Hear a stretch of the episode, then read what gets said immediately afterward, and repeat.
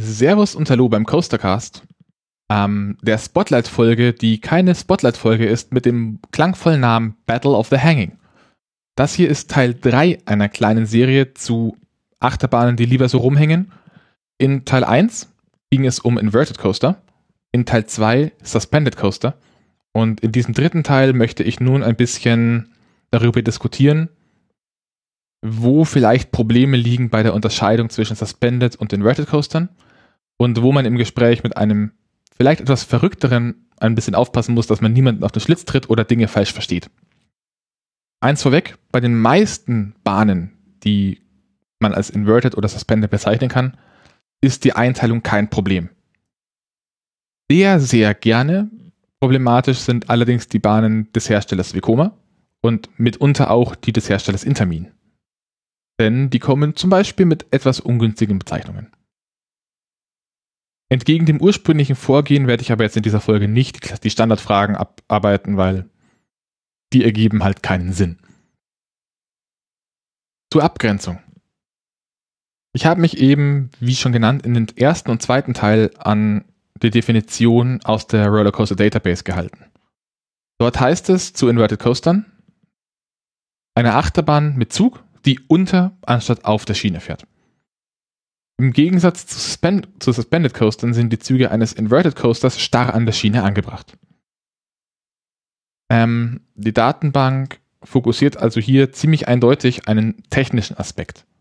Die Frage, nach der man das einteilt, ist, einteilen sollte, ist, kann die Bahn schwingen? Und das kann ist hier explizit als eine reine Befähigung zu sehen. Ähm, Anmerkung meinerseits, in der Definition heißt es, dass die Züge eines Inverted Coasters starr an der Schiene angebracht sind. Die eines Suspended Coasters sind natürlich auch starr angebracht, lediglich die Fahrgastträger können schwingen. Sonst hat man ein paar Probleme. Man kann sich anstelle dieser technischen Diskussion auch an die Herstellerbezeichnungen halten. Das ist von den drei Möglichkeiten, die ich jetzt hier vorstelle, vermutlich die mit Abstand schlechteste. Ähm, in dem Fall gibt es genau fünf Achterbahntypen, die als Inverted bezeichnet werden. Und zwar sind das die Inverted und Family Inverted Coaster von B&M, eine einzelne Bahn von Giovanola, die Invertigo genannte Bauform des Boomerangs von Vekoma und die Inverted Powered Coaster von Mug Rides. Alle anderen Bahnen heißen, sofern überhaupt irgendeins dieser, irgendeine dieser Eigenschaften im, in der Modellbezeichnung vorkommt, Suspended. Wie etwa die Vekoma SLCs also die Suspended Looping Coasters, die definitiv nicht suspended sind. Der Vorteil an dieser Definition ist natürlich, es ist alles schön definiert. Jede Bahn ist entweder das eine oder das andere. Aber im Gespräch ist halt niemandem geholfen, wenn man drüber diskutiert, weil der eine mit Suspended dann halt das eine meint und der andere meint dann aber was anderes und dann redet der eine von Inverted und der andere von Suspended, aber beide meinen das gleiche und naja, das endet im Chaos. Die Definition, die ich am häufigsten in diversen Gesprächen und Diskussionen mitbekommen habe, ist relativ ähnlich zu der ersten. Allerdings mit dem kleinen Unterschied, dass es nicht um die technische Befähigung einer Bahn geht, sondern darum, ob die Schwingung Bestandteil des Fahrgefühls sein muss.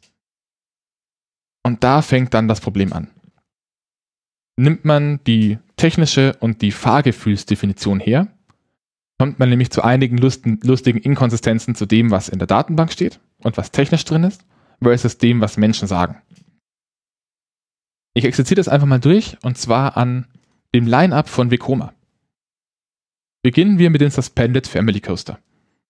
Die Suspended Family Coaster, die von 2001 bis 2006 gebaut wurden, gelten nach beiden Definitionen als Inverted Coaster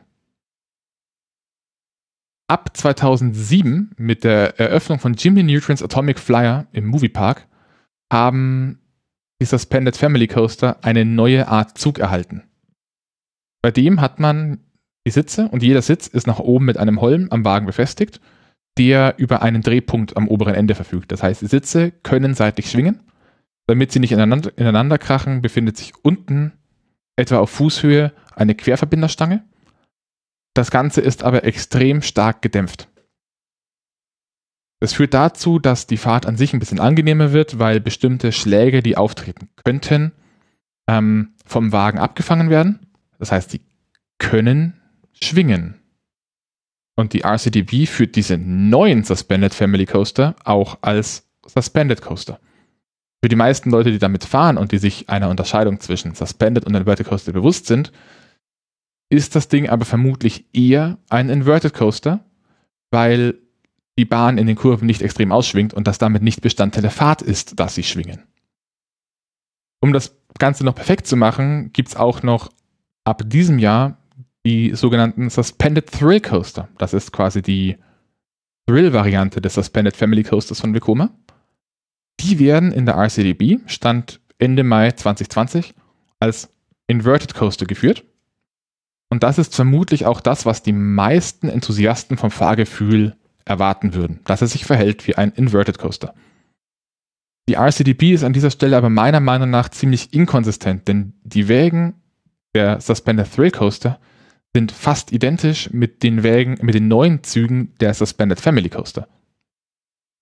Das heißt, sie haben im einen Fall das Ding als Suspended eingetragen und denselben Zug in einem anderen Fall als Inverted, obwohl ihre Definition sagt, dass es eigentlich ein Suspended Coaster ist. Als kleine Conclusio.